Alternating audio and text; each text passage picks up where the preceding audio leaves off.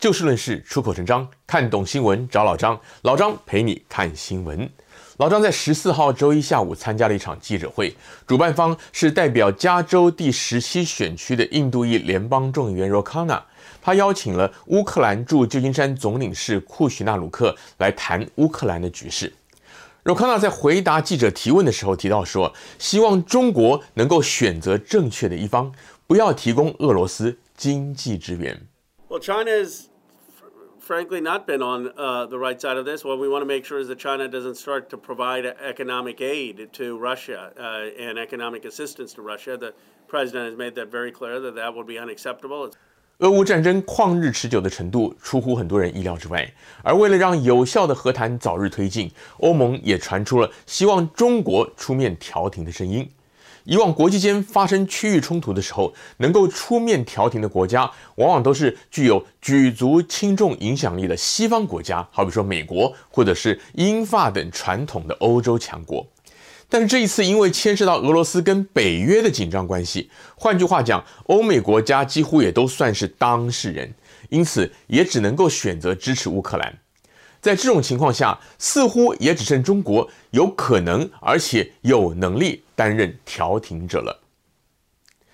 中国崛起已经是不争的事实，尽管自从中华人民共和国成立至今，中国大部分的情况下都是站在前苏联或者俄罗斯这一边。但是这次俄罗斯攻打乌克兰至今啊，中国虽然没有称呼俄罗斯是侵略者，但却也没有表态要支持俄国。公开发言的时候，也都呼吁和平解决问题，更没有像外界原本预期的对俄罗斯提供大规模的直接经济援助。因此，使得欧盟部分国家对于中国出面调停，抱持着一线希望。而对于近几年来与中国关系紧张的美国来说，也只能够像是柔康纳说的那样，希望中国站在正确的一方，不要实质援助俄罗斯。因为美国晓得中国一旦选择全面支持俄罗斯的话，将会带来的严重后果。但是美国却也拉不下脸来呼吁中国出面调停，因为这就等于是承认自己已经不是全球独强的老大哥了。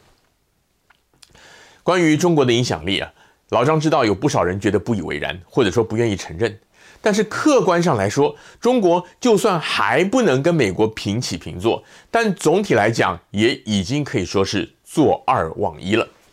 俄罗斯除了核武以外，也是全球名列前茅的能源与农业输出大国。而最近的油价狂飙，也可以看出俄罗斯对于全球经济的影响力。但是，相对于二零二零年初中国全面的爆发了新冠疫情之后，对全球经济长远而且剧烈的影响，俄罗斯的影响还是比较区域性，而且也比较容易弥补的。换句话讲，中国对于国际社会的影响力其实已经高过了俄罗斯。中国虽然还是有贫富不均的问题，但是毕竟国家大、人口多，加总的力量还是很强大。而中国跟俄国的主要差别在于传统上，大家已经习惯俄罗斯向外扩张，但中国从古到今，特别是汉人统治的时期啊，多半都满足以中原为主的这个传统疆域。换句话讲，就是只要他人不来进犯，中国是不太有过度的对外侵略扩张的习惯的。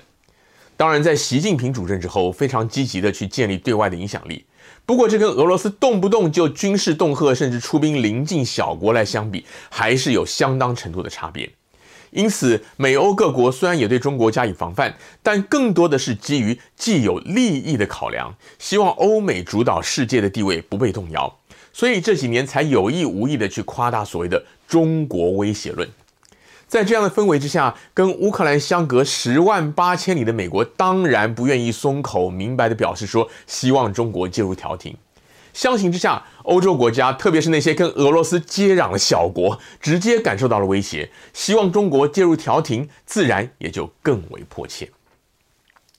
刚刚老张提到，中国相对来讲没有侵略扩张的习性，对于台湾民众以及许多痛恨共产党的华人来说，肯定不能接受。老张绝对不否认中共对于台湾的和平发展有严重的威胁，不过这个跟有没有对外扩张的习性其实是两回事。原因是在北京的心目中，台湾是中国的一部分。就算是台湾动武，对台湾动武啊，他们也认为是要解决内政问题，而不是对外国侵略。老张晓得这种说法，绝大多数的台湾人都不会同意。但是这就是中国大陆的认知。台湾政府与民众对于中国大陆的这种认知，肯定不会照单全收。至于要如何的去应对呢？就是台湾内部自己需要寻求的共识了。北京目前还没有采取公开而且积极的动作，去担任俄罗斯俄乌战争调停者的角色。老张个人认为，习近平应该不会拒绝这个进一步彰显出中国国际地位的机会。关键是在于时机还没有成熟。以目前的态势来说，美国实在不方便公开的拒绝中国出面来当调人，因此还是停留在呼吁中国不要援助俄罗斯的阶段。至于北京一旦表态介入调停之后，美国将如何自处？相信拜登政府已经在为此伤脑筋了，就让我们拭目以待吧。今天节目的时间又到了，欢迎您下次继续的找就事论事、出口成章的老张陪您一起看新闻。也希望您能够踊跃的订阅、按赞及分享，或是捐款赞助我们非盈利的社区公益电视台优视频道。